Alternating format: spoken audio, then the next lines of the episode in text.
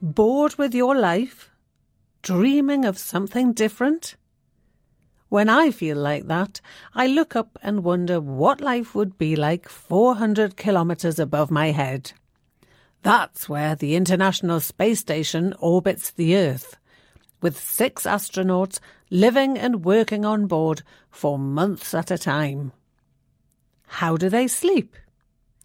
They spend the night floating in a sleeping bag inside a small cubicle on the ceiling. American astronaut Sunita Williams explains It's like a little phone booth, but it's pretty comfy, and it doesn't matter if I turn over and sleep upside down. I don't have any sensation in my head that tells me I'm upside down. Brushing your teeth in a place where you can't have a tap or a sink can be a challenge. Can you imagine the mess that running water would make in zero gravity?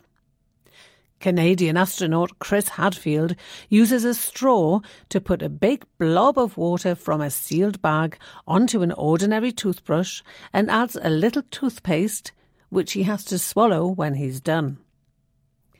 Daily exercise is essential.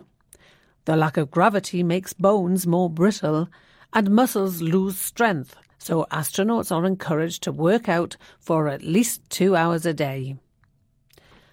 The role of astronauts in the International Space Station is to act as lab technicians for scientists back on Earth.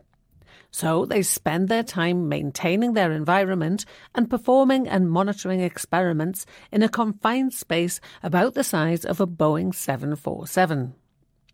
Almost every task is carefully planned by mission control, although most astronauts spend their first days losing stuff until they get used to sticking everything they use to the walls with Velcro, duct tape, or clips. One of their most valued perks is the view from the office, dominated by that gigantic blue ball down there sitting in the darkness of space. Wow! Absolutely breathtaking.